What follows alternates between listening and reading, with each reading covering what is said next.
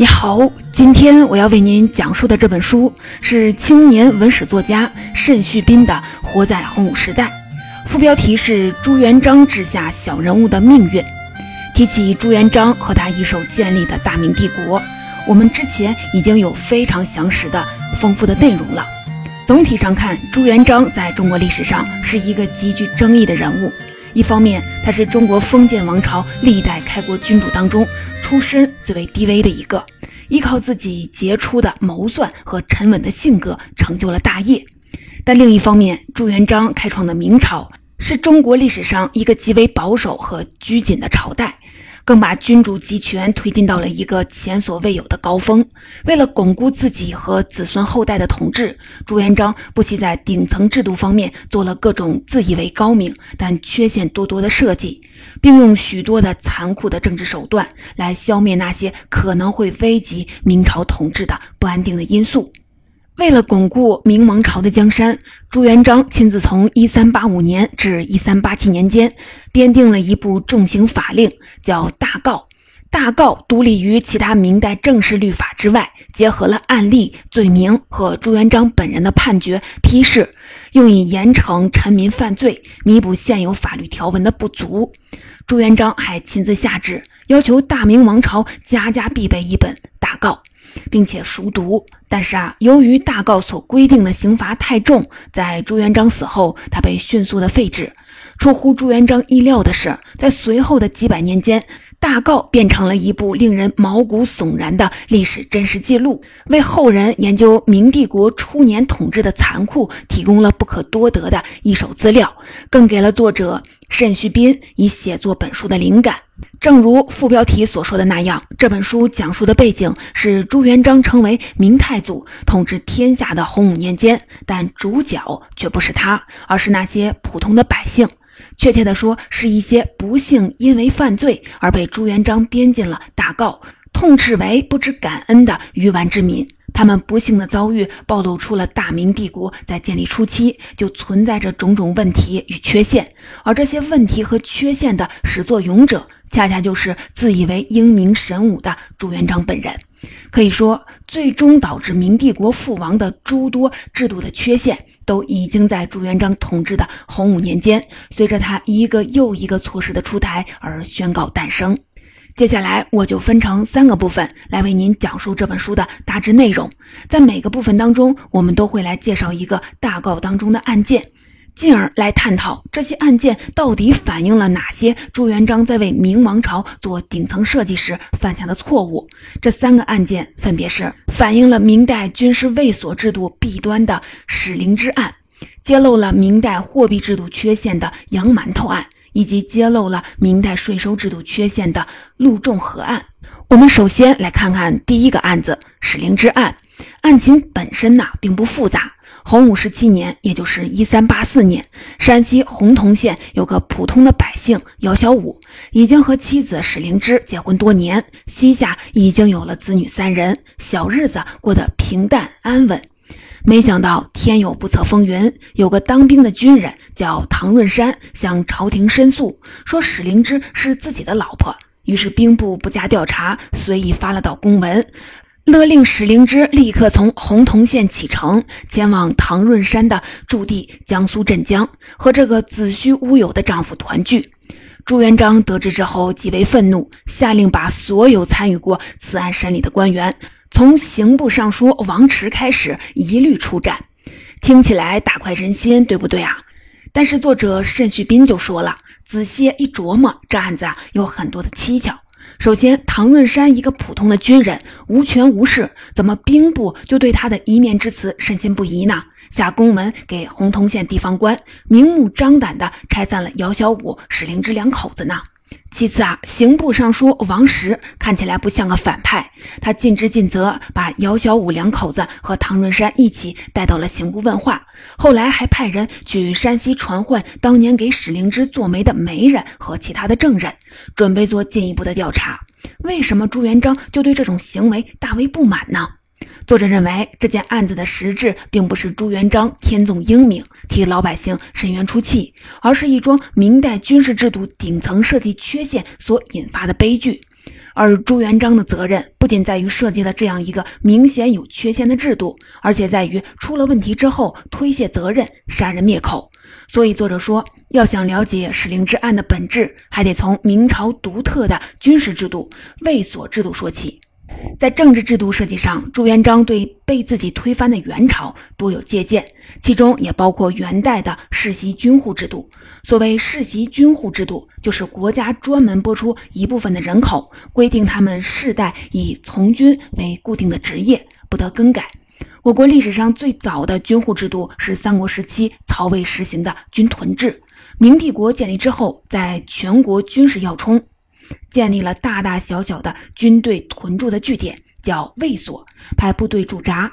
卫所之上有指挥机构，叫都指挥司，相当于地方军区。和卫所制度配套的就是编入军户籍贯的百万军人和他们的家属。根据统计，到了一四四九年，土木堡之变前夕，明王朝登记在册的军人达到了三百二十五万多人，分散于总数两百万以上的军户之中。不可否认，朱元璋实行世袭军户制度的初衷有修养民生的考量。从理论上讲，他既保证了军队有固定充足的人力资源供应，又能保障普通老百姓免受征兵的骚扰。此外啊，朱元璋还命令各卫所军户进行屯田，自行解决口粮。所谓养兵百万，不费百姓一粒米。然而啊，几乎从建立之初，世袭军户制度的弊端就开始露出水面了。首先呢，军户是一人当兵，世代当兵，平时要种地屯田，有了战士还要随军出征，真的是平时流汗，战时流血，十分的辛苦。而且啊，频繁的劳动挤占了宝贵的训练时间，从而让明代军队的战斗力不断的下降。另外，为了维持明王朝统治的稳固性，军户往往要离开原籍，前往遥远的卫所当兵。为了防止军户逃亡，朱元璋特地规定。军兵前往卫所服役，还要带上家眷随行。一来，军人可以在服役期间繁衍男丁，为军队提供后备人力；二来，随军的妻子家属还可以为军人缝缝补补，甚至参与屯田的劳动。第三啊，也是最重要的，随军的妻子儿女可以被卫所拿来当做防止军户逃亡的人质。了解了这些背景常识，我们就对史灵之案这个小小的冤案为什么能够发生有了头绪。朱元璋就是在本案发生的那一年，开始紧锣密鼓地推行军户家属前往卫所驻地的政策。他规定说，军人如果在原籍居住地有了妻子，那就让妻子赶紧的去卫所和丈夫团聚；如果没有妻子，那就让军人留在袁杰的家人，给他代为物色一个，然后送到卫所去。刚好啊，唐润山在这个时候从卫所驻地回到了家乡，看到了史灵芝。原来史灵芝小时候被媒人定过一门娃娃亲，另一方正是唐润山的哥哥。结果哥哥早夭，亲事作废。据说史灵芝虽然已经成家多年，有了三个孩子，但依旧风姿卓越。于是唐润山就动了歪脑筋，向兵部打了一份颠倒黑白、无中生有的报告。作者在书中说，兵部在这个节骨眼上接到了唐润山的报告，那肯定是雷厉风行的加以解决，忽略了查证这个环节。毕竟解决军人的婚配问题是皇帝朱元璋亲自在抓的头等大事儿。等到案子发酵之后，刑部尚书就开始了调查。按照元代形成的社会习俗，兄长死了，他的弟弟可以继续的和嫂子成家；弟弟死了，兄长也可以和弟媳继续的过。这个习惯从元代一直延续到了明代，被称为收继婚。事实上，唐润山写给兵部的报告也正是以收继婚作为自己的依据。所以说，朱元璋之所以龙颜大怒，正是因为这两点。第一，这个案子涉及他亲自推动的军户携带家属政策，而底下人居然办得如此离谱，简直是打自己的脸。第二，朱元璋对元朝蒙古人留下的各种习俗深恶痛绝，认为这是造成明朝百姓不服管教的主要原因。而王石在断案的时候，居然还要拘泥于此案是否存在收继婚这种小细节，不雷厉风行、迅速的结案，实在是不可容忍。反过来讲，唐润山坚持要娶史灵芝，不惜颠倒黑白的举动，也从侧面反映了另一个严重的问题，那就是卫所军户地位低下，负担繁重。表面上是光荣无比、保家卫国的军人，但实际上却是世世代代被束缚在卫所管理下的军事农奴，在整个明朝社会结构当中属于最底层，所以男性军户的婚姻变成了老大难的问题。那么，在明朝当个军人有多难呢？我们来看一些例子。军人平时为了粮食自己要屯田劳动，但是卫所田地的征税率比普通的老百姓的农田要高得多，往往辛苦了一年，结果依旧是饿肚子。同时呢，军官对手下的军士却有至高无上的管理权，经常随意的压榨军人，强迫他们为自己服劳役，甚至克扣军饷。从而导致不少的军户铤而走险，把田地抛荒逃亡，成为了流民。更悲惨的是，在军户当中还有一类特殊的折冲军，说白了就是因触犯法律被充军，强行纳入军户系统的普通民众。他们不仅要前往远离故土的边疆地区服役，通常还伴随着家产被抄，全家随行。本人虽老迈病重，也不能退伍的严酷待遇。比如明代的开国功臣宋濂，家里有一位女性，丈夫被人诬陷，在狱中绝食而死，家中只剩这个寡妇宋氏、婆婆以及年幼的儿子，被判决押往云南充军。途中，宋氏年幼的儿子不堪颠簸，也病重而死。但按照朝廷的规定，这两个女子依然不能豁免，照旧被押解前往了卫所。所以啊，在这种情况下，军户在明朝简直就是贱民的同义词。一般的民户老百姓都不愿意和军户通婚，唯恐婚姻会带来阶级滑落。所以说，朱元璋引以为傲的军户制度，既没有提高明代军队的战斗力，更制造了千千万万类似唐润山与史灵芝的悲剧。我们说完了反映明代军户制度黑暗的史灵芝案，接下来我们来讲第二个案件——杨馒头案。洋馒头案的规模和影响性比史灵芝案略微大了一点不过案情啊其实也很简单，一句话就能够说清楚，就是在洪武十六年（公元一三八三年），以江苏句容县百姓杨馒头为首的一群人，居然利令智昏，铤而走险，伪造大明帝国官方纸币宝钞。伪造官方流通的货币，在古今中外可以说都是重罪。朱元璋本人对此也非常的震怒，下令地方政府严惩，判决的非常的简单粗暴，一律死刑。用朱元璋自己在大告里的话说，就是从当时的明帝国首都南京到句容不过九十里路，一路上到处都是涉嫌伪造宝钞而被处死示众的嫌犯的尸体。然而啊，这种严刑峻法居然没有产生太大的吓阻的作用。过了不到一年，句容县再次出现了伪造宝钞的犯罪团伙，让朱元璋非常的头疼，哀叹说：“呜呼，这些百姓如此愚顽，朕实在是找不到能够治理好他们的办法了。”读到这里，可能有人要问了。江苏句容处于江南经济繁荣区，又距离南京不远，在皇帝朱元璋眼皮子底下，句容百姓为什么要铤而走险，宁可冒着杀头的风险，也要伪造宝钞呢？作者说，归根结底，洋馒头案是暴露大明王朝建立初期另一项重大国策，也就是货币制度的顶层设计存在着严重缺陷。明朝建立之后，朱元璋就规定，新王朝推行的货币制度是以铜钱为主。这是因为刚刚被推翻的元朝之所以失去民心，原因之一就是在统治末期滥发纸币。但是啊，到了洪武八年，也就是一三七五年，天下稳定之后，朱元璋就下令强行推行一种官方纸币，叫宝钞，和铜钱一起作为法定的货币存在。老百姓纳税的时候，也必须是宝钞、铜钱一起交，同时禁止金银等贵金属作为货币在民间流通。朱元璋强行推行宝钞，给出的理由是民间铜钱到处猖獗，而且铜钱沉重不便携带。但实际上，朱元璋这种顶层设计的目的啊，很明显，就是要求明代中央政府直接严密地控制全国金融与货币流通。但是啊，明帝国推行的宝钞是一种没有准备金和等值物资作为后盾的货币，一旦强行进入流通，必然会导致通货膨胀。但是啊，对于皇帝和朝廷来说，滥发纸币是一种极容易上瘾的解决开支的手段。手里没钱了，印一批宝钞就行了，把负担转移给了人民。那么朱元璋到底发了多少宝钞呢？作者举了个例子。仅仅在一三七六年，也就是洪武九年，朱元璋一次性就赏赐给军队宝钞五千多万锭。明代的一锭等于五贯，也就是五千文铜钱。这么一算，不得了，这一次赏赐就相当于朱元璋开动印钞机，直接向整个社会泼洒了购买力相当于两亿多贯铜钱的纸币。更值得注意的是，这样频繁的撒币行动在朱元璋当政的洪武年间时常发生。比如，一三九零年，朱元璋就分六十九次，累计赏赐了九千五百万贯宝钞给臣下，相当于大明帝国两年半的天赋收入。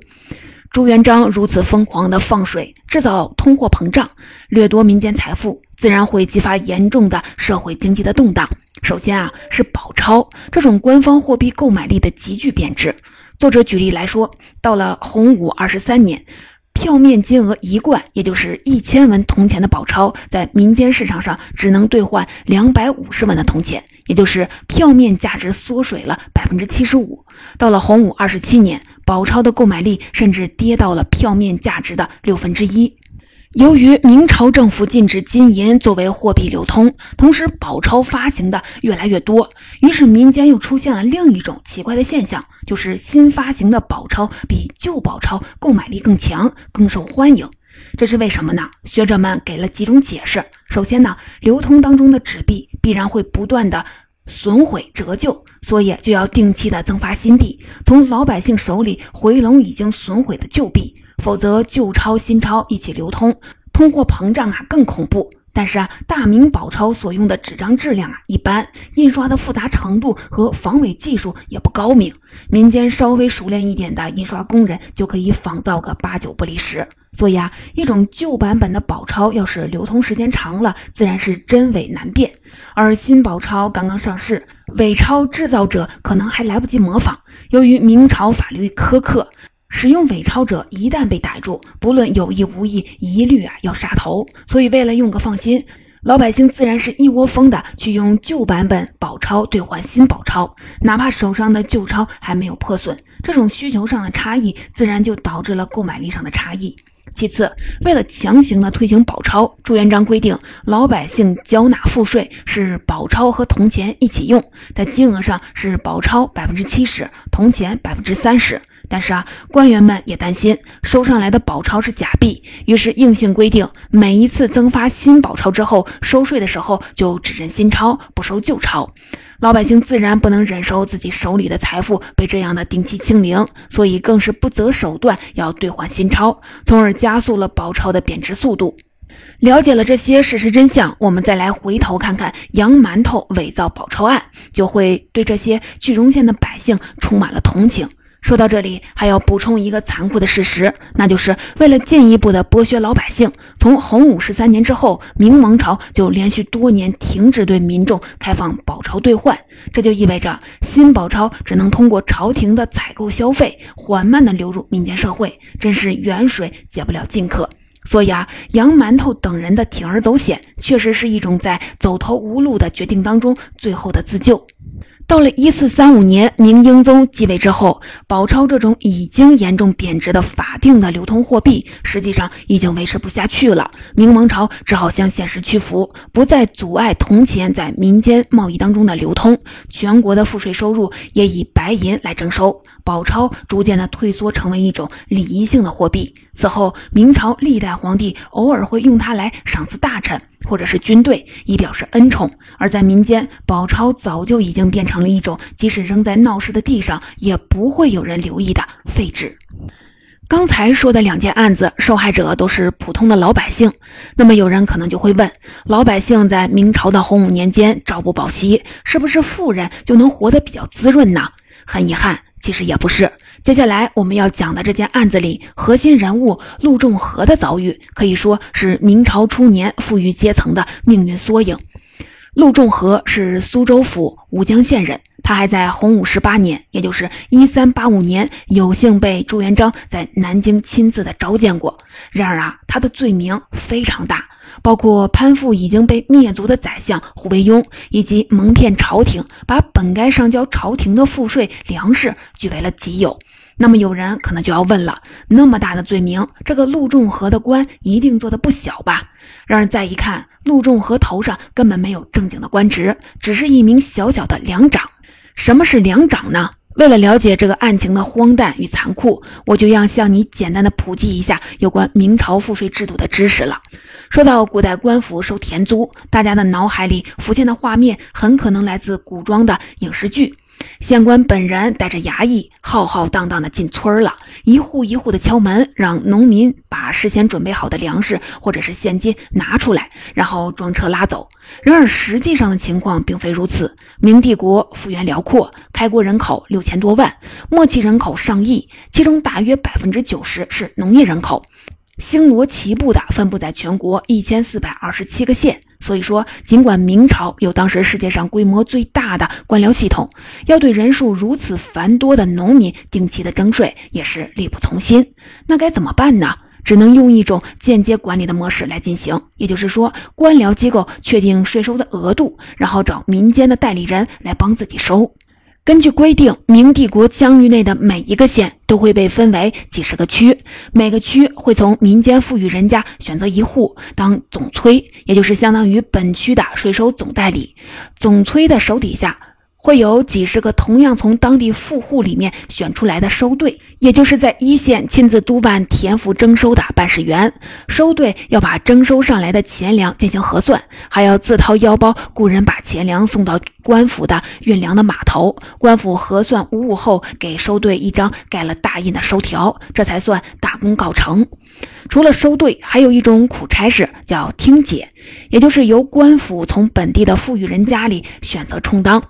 听姐虽然不用亲自的下乡收税，但需要自己雇佣运输队和保镖，风尘仆仆的把征收上来的钱粮物资直接送到首都南京或者是北京去。由于收上来的东西太多，本地的听姐都不够使唤，那就只能从收队里再强行的指派几个人，安上一个粮长的头衔，强迫他们成为自掏腰包的运输大队长，和听姐一样，押着物资赶往了京城。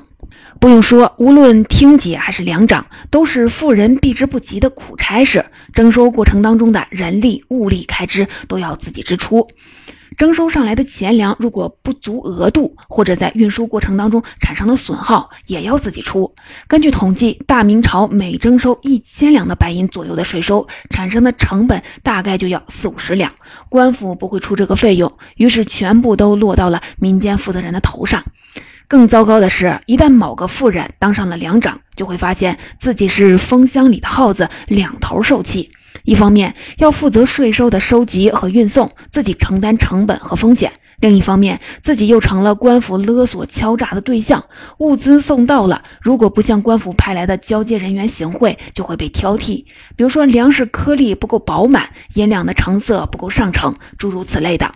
如此一来，等待自己的将不仅是巨额的罚款，甚至有牢狱之灾和性命之忧。为什么会产生这种扭曲而黑暗的现象？归根结底，还是因为朱元璋给大明王朝设计的财政制度有底层逻辑上的缺陷。刚才我们讲洋馒头案的时候，也就说过，朱元璋的基本意图就是要让明王朝牢牢控制整个帝国的经济命脉，为此不惜大规模的开倒车，驱逐已经发达的贵金属货币，利用纸币对金融进行严格的管制。这种倾向反映在明代政府的税收和公共管理上，就表现为限制税收货币化，强调。收取实物，严格限制官府发展有商业性质的统筹和管理职能。什么事儿都是用简单粗暴的方式推给老百姓自己解决。这样做，官府倒是相对清闲了，可风险和负担都转嫁到了老百姓的头上。有了这些背景知识，再回头来看陆仲和案，我们就可以知道。陆仲和本人被摊派上这样一个吃力不讨好，还要不断的自己垫资的两掌头衔，肯定是战战兢兢、叫苦不迭。被皇帝召见虽然是荣幸，但也不是什么好事儿。因为在召见的时候，朱元璋就问这几百个来自江南地区的粮长说：“江南地区现在发大水，你们要帮助朕和朝廷回去勘察农田受灾的情况，没受灾的照常的纳税，受灾的赶紧往上写报告，朝廷好发赈灾物资。”接下来的事态发展成什么样了呢？按照朱元璋自己的说法，就是以陆仲和为首的一批黑心的粮长辜负了朝廷的信任，他们发动百姓当中的无赖，向官府谎报灾情，而且还亲自的撰写假调查报告，夸大灾情，试图以此为借口逃税。幸亏在灾情过去之后不久，苏州出了一件官员渎职案，陆仲和带头偷税漏税、攀附罪臣胡惟庸的罪行，才被揭发。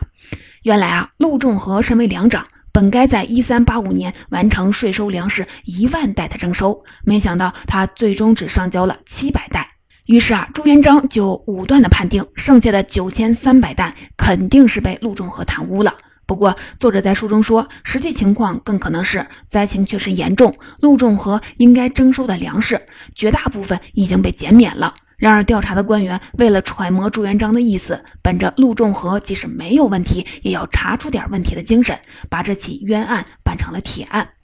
顺便说一句，所谓陆仲和攀附已经被把被打倒的宰相胡惟庸，也是子虚乌有。作者在书里说了，揭发者沈庆同本身可能是个专门向富有人家敲诈钱财的无赖。他曾三次以同样的理由告发陆仲和，而陆仲和也被迫三次破财免灾，向沈庆同支付钱财求他闭嘴。这类的敲诈案件在朱元璋统治时期很常见，因为朱元璋为了巩固自己的统治，接连制造了几起针对开国功臣的大案，比如说胡惟庸案、李善长案、蓝玉案等等等等，牵扯很广，打击手段又非常的残酷。所以很多人借机泄愤，诬告他人，以求公报私仇。对于这种情况，朱元璋很可能是心知肚明，但也常常只是臣下顺水推舟，来打击地方上这些富家大户。毕竟啊，在他的认知结构里，这些人有财富、有人脉，也是威胁帝国统治秩序的不安定的因素。作者总结说，朱元璋思前想后，就总结出了打击富家大户的三件武器，分别是我们刚才提到过的摊派收税职责和制造冤案，以及强制迁徙。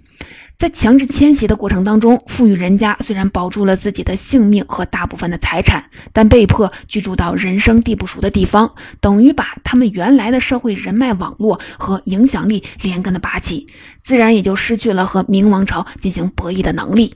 正因为有这些密密麻麻、如同罗网一样的危险，洪武年间的富裕人家可以说是人人自危。他们想出来自保的方法，在今天听起来啊十分悲凉，那就是忍痛分家，把田产均分均分给亲族，这样大家都变成了普通的人家，甚至是贫困户。这样既免除了被抓去当粮长收税的可能，也让身边那些眼红觊觎自己财富的人断了举报诬告的念头。到了洪武三十年，也就是一三九七年，朱元璋统治的倒数第二个年头，偌大的一个明帝国境内的所谓富户，也就是能够拥有七百亩以上土地的人家，只有区区的一万四千三百四十一户。总结这本《活在洪武时代》的大致内容，我就为您介绍到这里。作者在这本书当中还讲述了其他十几个大告中记载的案件，可以说涉及大明帝国建立初年整个社会的各个阶层。在其中有读书人夏伯奇恐惧当官后容易获罪而自断大拇指的剁指案，有让全国中等财富人家几乎破产的郭桓案，诸如此类，不等一族，生动地描绘出一幅洪武年间全国上下人人自危、朝不保夕的景象。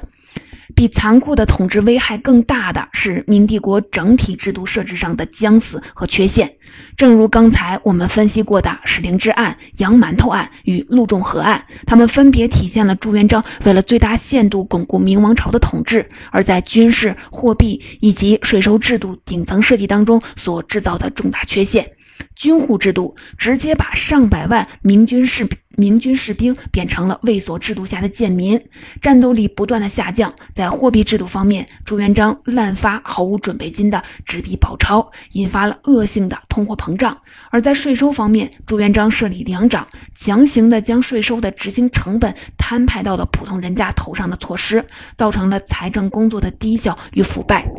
这些问题直接导致大明王朝赖以生存的两大支柱——军队和财政，在诞生之初就开始朽坏。对于这些宏大的问题，生活在洪武时代的普通老百姓可能毫无知觉。他们的首要目标就是在这种残酷的环境当中艰难求生，熬过一日是一日。如果不是大告，他们的故事可能就此泯灭在历史的长河当中了。著名的历史学家钱穆先生在《国史大纲》当中曾说：“对中国历史略有所知的人，自然会产生一种对以往的温情和敬意。而在今天读过这本书的我们，则应该把这份温情和敬意献给六百多年前这些在洪武时代艰难求生、拥有野草一样顽强生命力的普通人。”